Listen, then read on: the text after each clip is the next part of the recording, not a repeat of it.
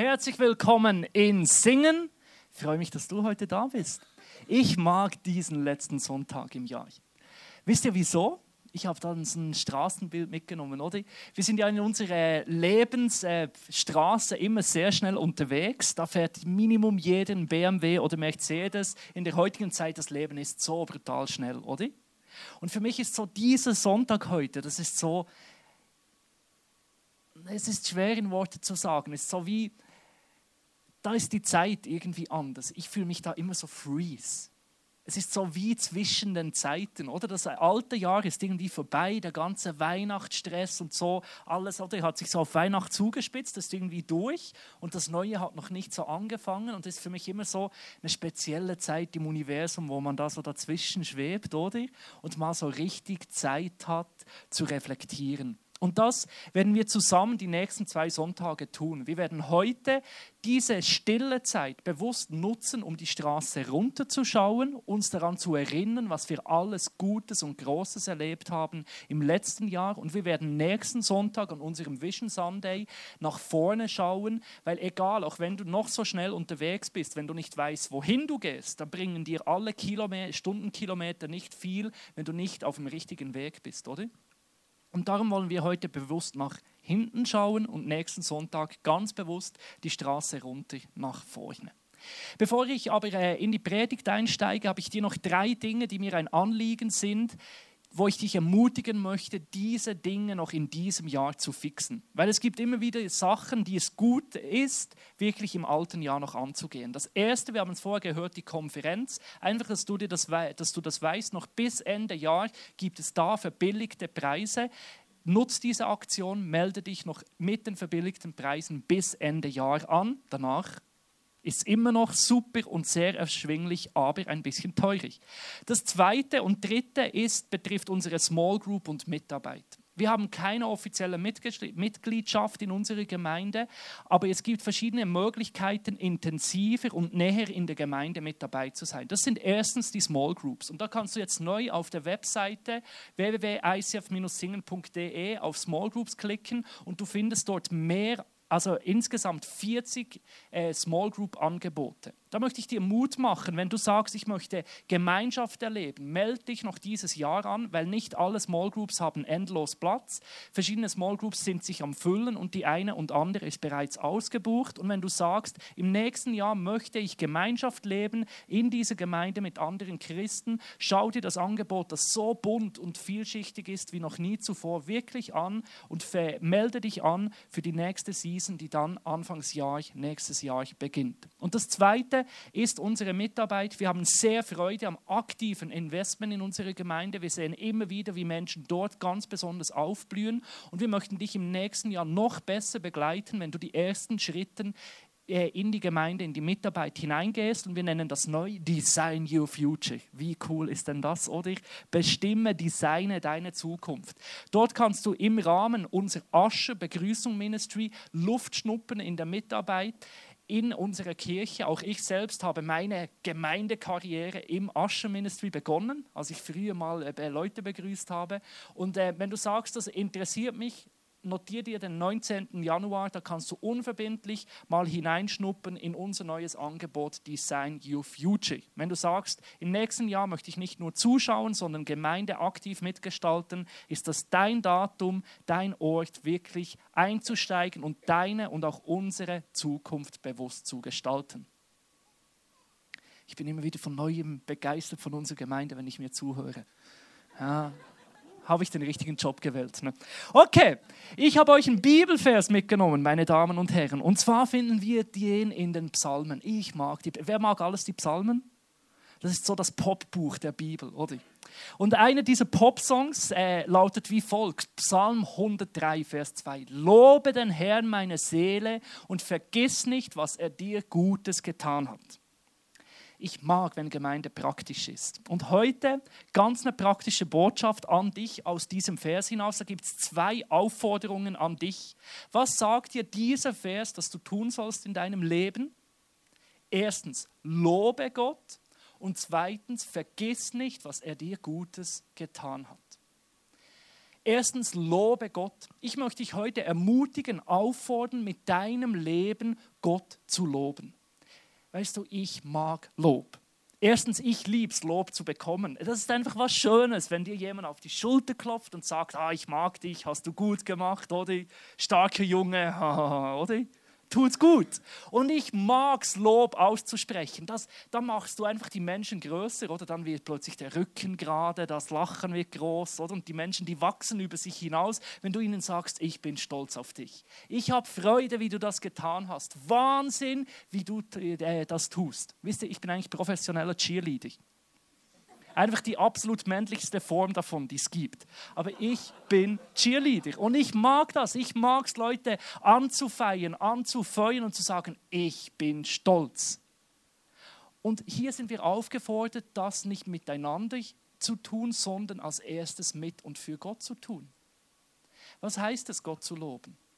Das heißt, auszudrücken, wie wir über ihn denken dass wir dankbar sind für das, was er ist und das, was er tut, dass wir von ihm begeistert sind, wie er wirkt, wie er ist, dass wir ihm aussprechen, wie wir über ihn denken, dass wir ihm zusprechen, wer er für uns ist. Und vielleicht bist du noch ganz neu im Glauben oder bist das erste Mal hinein, äh, hineinschnuppen. Weißt du, Christsein bedeutet, in Gott in Jesus, deinen Gott zu haben. Das heißt, er ist für dich das Höchste, was es überhaupt gibt. Das heißt, ich lobe ihn mit so Ausdrücken wie Du bist mein Versorger.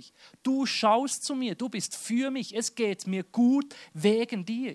Du bist meine Kraft, du bist meine größte Stärke. Wenn ich nicht mehr mag, wenn ich keine Energie mehr habe, dann schaue ich zu dir und du bist meine Kraftquelle. Du bist meine Freude. Weißt du, wenn ich mit dir bin, in deiner Gegenwart, das ist das, was mich aufbaut, was mir gut tut und dass wir das bekennen, aussprechen und ihm zusprechen. Dass wir ihn famen auf Neudeutsch, dass wir ihn ihn loben, groß machen, ihn worshipen und sagen, Junge, ich mag dich. Das heißt loben. Jetzt steht ja da, tu das mit deiner Seele. Die Seele, das ist so ein Ding, oder? Die Seele, das ist unser Leben, unser Innerste, unser Größtes, unser Kern. Da spielt sich das ganze Denken, das ganze Fühlen ab. Das ist das, was dich ausmacht. Der Sitz deiner Gefühle, deines Denkens, deines Seins. Und das betrifft nicht nur die Frauen, auch bei den Männern. Das ist ein schwankendes Ding. Das geht mal rauf, das geht mal runter, das geht mal rauf, das geht mal runter, oder?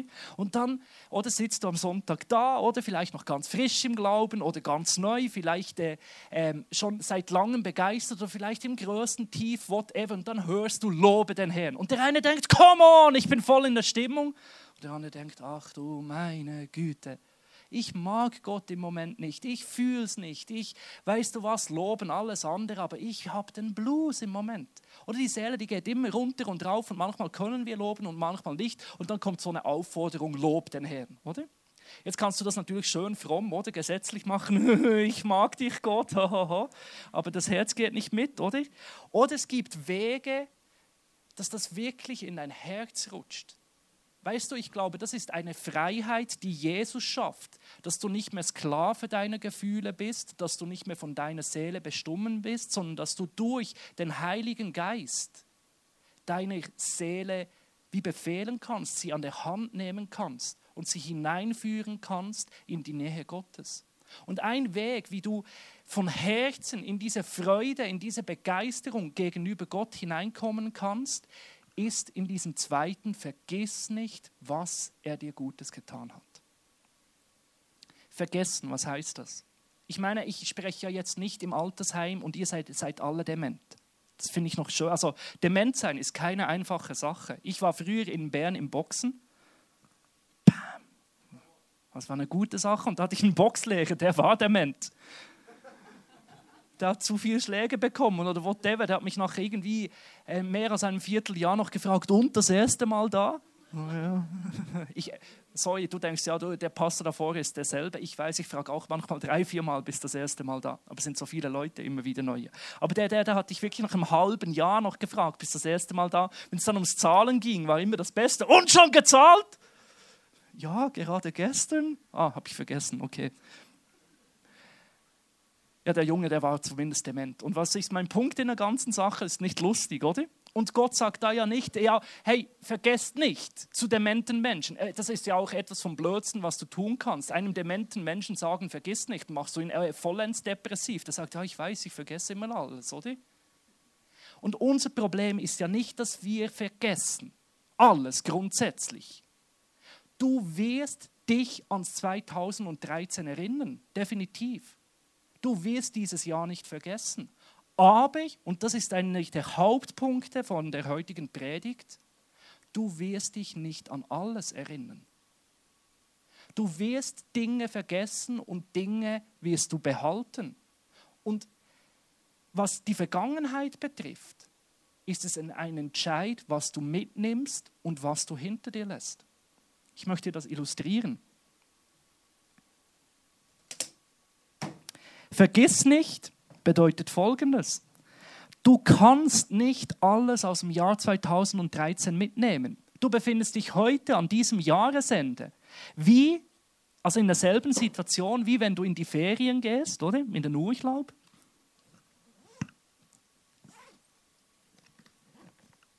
Hast einen Koffer mit dabei und du musst dich entscheiden, welche T-Shirts, Hosen, welche Kleider du mitnimmst. Du kannst nicht alle mitnehmen. Und du musst dich entscheiden, was du mitnimmst und was du zu Hause lässt. Und genau das heißt der Vers, vergiss nicht, weil du dich entscheiden musst, was du mitnimmst, besonders auch aus diesem Jahr. Und du wirst Dinge mitnehmen und andere Dinge wirst du vergessen. Und da spricht dir dieser Vers Verantwortung zu. Gott traut dir zu, diesen Entscheid, was du in deinem Leben mitnimmst an Erinnerungen und was du zurücklässt. Was für eine gute Message an diesem Jahresende. Heute möchte ich dich ermutigen und auffordern, das mitzunehmen, was Gott getan hat in diesem Jahr und den Rest hinter dir zu lassen. Jetzt ist die große Frage, wo befindet sich der Koffer unserer Erinnerung? Wo können wir diesen Koffer packen, Dinge nicht zu vergessen? Der befindet sich in unserer Seele, noch genauer gesagt in unserem Denken. Ich möchte ein Beispiel machen aus dem Richter. Und Richter steht für eine negative Zeit, wo die Menschen eben genau das nicht umgesetzt haben. In der Richterzeit haben die Menschen sich nicht daran erinnert, was Gott für sie getan hat und sie haben Gott vergessen. Und wie haben sie Gott vergessen? Wie haben sie diesen Koffer nicht mit dem ge gepackt, was Gott alles Gutes getan hat? Wir lesen es im Richtig. Kapitel 8, Vers 34. Und sie dachten nicht an den Herrn, ihren Gott, der sie errettet hat, aus der Hand all ihrer Feinde ringsumher. Sie dachten nicht, also in unserem Denken, hier drin, in dieser Maschine da, da drin, spielt sich der Koffer ab, was wir mitnehmen und was nicht. Und jetzt ist es ja nicht so, dass in der Richterzeit alle keine, keine, kein Hirn mehr hatten. Oder es steht nicht in der Bibel die Richterzeit, die hirnlose Zeit. Die Menschen, die konnten da denken, die wussten, 1 plus 1 gibt 2, oder? Die, die, die, die Maschine hier hat funktioniert. Das Problem war nicht, dass sie nicht mehr dachten, das Problem war, dass sie nicht mehr an Gott dachten. Und in der Herausforderung stehen wir heute genau gleich. Wie schnell ist unser Leben? Wie schnell wird unser Denken eingenommen? Ich meine, die ganzen Smartphones, die halten unsere Birne die ganze Zeit am Laufen. Aber das Problem ist, wir erleben, boah, riesenstarken Sonntag. Gott begegnet uns, wir haben ein starkes Gespräch. Wir erleben Gott in einer persönlichen Gebetszeit. Und in den nächsten fünf Minuten bist du schon wieder im World Wide Web und deine Gedanken sind irgendwo. Und was Gott getan hat, schafft es nicht in deine Erinnerung. Du vergisst es, weil du an andere Dinge denkst. Weißt du, wie sehr sich Glauben auch in unserem Denken abspielt? Dass Glauben sehr viel damit zu tun hat, dass wir eine Gedankendisziplin erlernen, dass wir in unserem Denken erneuert werden, dass wir davon geprägt werden, was Gott tut. Und da möchte ich dir heute zusprechen, gib dem Raum in deinem Denken was Gott getan hat. Weil dadurch behältst du Erinnerungen. Du kannst heute am Ende vom Jahr, du kannst nicht das ganze Jahr durchdenken. Du kannst nicht alles in Gedanken behalten, was gelaufen ist. Dafür war es viel zu viel. Aber du hast die Freiheit und damit auch die Verantwortung, dich zu entscheiden, an was du denken wirst, was du bedenken wirst im 2013. Und die richtete, die richtig, wenn ich nochmals den Vers haben kann, und sie dachten nicht an den Herrn, ihren Gott, der sie errettet hatte aus der Hand all ihrer Feinde ringsumher. Sie haben nicht mehr daran gedacht. Es hatte keinen Platz mehr im Denken. Und ich möchte dir dort wirklich Mut machen, das zu kultivieren, das bewusst in dein Denken, in deinen Koffer zu packen, dass Gott dich errettet hat, dass Gott für dich ist, dass Gott mit dir ist. Und ich möchte hier noch einen Schritt weiter gehen. Ich glaube, dass dieser Koffer zu packen, findet nicht nur in unserem Denken statt, sondern auch in unserer Gemeinschaft. Weißt du, dass du ein Geschichtsschreiber bist? Du prägst dein Umfeld. Du prägst die Geschichte in deinem Umfeld, in deiner Familie, in deiner Nachbarschaft, an deinem Arbeitsplatz, auch in deiner Gemeinde. Was du ansprichst, mit was du dich beschäftigst, prägt das ganze Denken einer Gruppe. Und so lesen wir im 5. Mose, Nehmt euch jedoch in Acht, vergesst niemals, was der Herr für euch getan hat. An diesen Dingen sollt ihr euch erinnern, solange ihr lebt, und ihr sollt eure Kinder und Enkel davon erzählen. Also hier spricht Gott davon, dass wir nicht nur die Verantwortung haben, persönlich in unserem Denken an das zu denken, was Gott getan hat, sondern wir sollen einander daran ermutigen, ganz besonders die Menschen, für die wir Verantwortung haben, unsere Kinder. Weißt du, dass du als Mutter oder Vater die Erinnerung deiner Kinder prägst?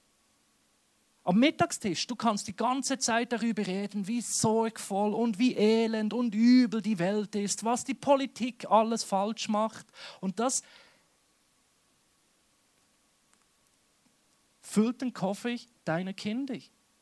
Du kannst in der Gemeinde immer darüber sprechen, was man noch sollte und was noch noch ist und was noch nicht läuft. Am Arbeitsplatz kannst du darüber reden, was der Chef noch alles besser tun sollte, was alles schief gelaufen ist. Und aktiv mit deinem Reden, mit deinem Geschichten erzählen, prägst du die Geschichte, die Vergangenheit deines Umfeldes. Wir können nicht alles behalten und auch als Gruppe werden wir das behalten, was wir groß machen, was wir immer wieder erwähnen. Und von was sollen wir sprechen? Über das, was Gott getan hat. Das soll das sein, was wir behalten, das, was wir mitnehmen, das, was wir weitergeben, das, was wir groß machen.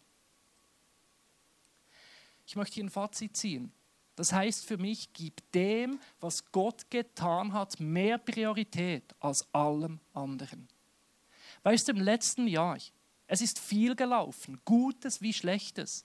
Aber ich will das behalten, das loben, das famen, das groß machen, das bewahren, was Gott gewirkt hat. Es gibt Dinge, da hat, sind Dinge nicht gelaufen, wie sie sollten, die nicht so kraftvoll waren, so schön, so gut, wie ich es mir gewünscht habe. Aber die will ich loslassen. Und es gibt so viel Gutes, was Gott getan hat. Wir haben am Anfang von diesem Gottesdienst mit unseren Mitarbeitern eine Runde gemacht, wo jeder erzählt hat, was er aus dem Jahr mitnimmt. Und da kam immer wieder, ach, das war ja auch in dem Jahr und das hat noch Gott in dem Jahr getan. Es ist so viel, was Gott Gutes tut. Und das will ich mehr wertschätzen als alles andere. Ich bin damit nicht realitätsfremd und äh, verleugne all das, was nicht nach Gottes Willen gelaufen ist in dem Jahr. Aber ich gebe dem weniger Priorität. Weil meine Gedankenmenge, meine Herzensmenge ist beschränkt und die will ich füllen da will ich Raum geben, dem, was Gott getan hat. Dem will ich Priorität geben, dem will ich Raum geben, dem will ich Platz geben. Und das, meine Damen und Herren, hat Konsequenzen. Ich möchte hier zwei Konsequenzen aufzeigen, was das mit sich bringt, wenn wir mit unserem ganzen Sein das nicht vergessen, was Gott getan hat. Erstens die negative Konsequenz. Was passiert, wenn du das nicht tust? Darum ist mir die Predigt so wichtig, weil wenn du das nicht umsetzt in deinem Leben, hat das Konsequenzen und zwar die folgenden. 5. Mose 8, Vers 11. So hüte dich nun davor, den Herrn, deinen Gott, zu vergessen, so dass du seine Gebote und seine Gesetze und Rechte, die ich dir heute gebiete, nicht hältst. Wenn du vergisst, wer Gott ist, wenn du vergisst, was Gott getan hat, dann wirst du darauf pfeifen, nach seinem Willen zu leben. Dann ist sein Gesetz, sein Wort, seine Absicht für dich nur noch eine nette Möglichkeit und sie wird immer wie mehr davon rutschen. Was mich hier fasziniert, wir sehen wieder, wie Gott motiviert. Gott motiviert nicht mit, wenn du das nicht tust, dann hat das Folgen für dein Leben. Und er motiviert nicht aus Angst. Er sagt nicht, schau, wenn du die Konsequenzen von den Gesetzesübertretungen vergisst, dann wirst du das Gesetz nicht halten. Er sieht, dass die größte Motivation, nach seinem Willen zu leben, ist, ihn persönlich zu kennen also wenn du Gott an ihn denkst, wenn du ihn erlebst, wenn du das groß machst in deinem Leben, was Gott Gutes getan hat, dann wirst du, dann willst du, dann kannst du nicht anders, als nach dem Willen Gottes zu leben. Aber wenn du vergisst, wer Gott ist, dann bekommt diese Scheißlüge vom Teufel so viel Raum in deinem Herzen. Und die ist so alt wie Adam und Eva. Der meint es nicht gut mit dir. Und weißt du, die hat dann Platz, wenn du vergessen hast, was er alles Gutes getan hast. Dann denkst du plötzlich, ja stimmt, der alte Sack meint es nicht gut mit mir. Warum soll ich da seine Gebote erhalten? Aber wenn du in deinem Herzen die Erinnerung so kultiviert hast und weißt, dann, und dann kommt die Lüge, der meint es nicht gut mit dir. Sagst du, Alter, jetzt erzähle ich dir mal, was Gott alles Gutes getan hat in meinem Leben. Von wegen, der meint es nicht gut mit mir. Und weißt du was? Ich lebe so, wie es will, weil das so gut war in meinem Leben und es wird gut sein und darum stehe ich da und kann nicht anders. Und das ist dann der Fall, wenn wir nicht vergessen, was Gott getan hat. Und wenn wir das vergessen, dann wird es auch sau schwer, nach seinem Willen zu leben. Du wünschst dir Kinder, die nach Gottes Willen fragen. Hilf ihnen, sich daran zu erinnern, was Gott Gutes getan hat. Du wünschst dir eine Gemeinde, die nach Gottes Willen lebt. Hilf, eine Gemeindekultur aufzubauen, die sich daran erinnert, was Gott Gutes getan hat. Du wünschst dir ein persönliches Leben, das Gottes Wille umsetzt. Erinnere dich selbst immer wieder daran, was Gott Gutes getan hat. Und zu guter Letzt möchte ich dir auch noch eine positive Konsequenz mitgeben. Was passiert, wenn du Gottes Wirken am meisten Priorität gibst in deiner Erinnerung? Matthäus 6:33. Trachte zuerst nach dem Reich Gottes und seiner Gerechtigkeit und all dies wird dir zufallen. Trachten heißt suchen, sich sorgen, sich darauf zu fokussieren, darauf zu schauen. Und weißt du, das ist ein Befehl, den kannst du in die Vergangenheit, Gegenwart und Zukunft anwenden. Und dieser Vers wird zu Recht immer wieder auf die Zukunft angewendet, weil es im Kontext darum geht, sich nicht zu sorgen. Aber lasst uns den mal auf die Vergangenheit anwenden. Schau deine Vergangenheit an und trachte, schaue auf das Reich Gottes in deiner Vergangenheit. Schau auf die Gerechtigkeit Gottes. Also schau darauf, wo Gott gerecht gehandelt hat, wo er Gutes getan hat, wo er gut da war, wo er gerecht war.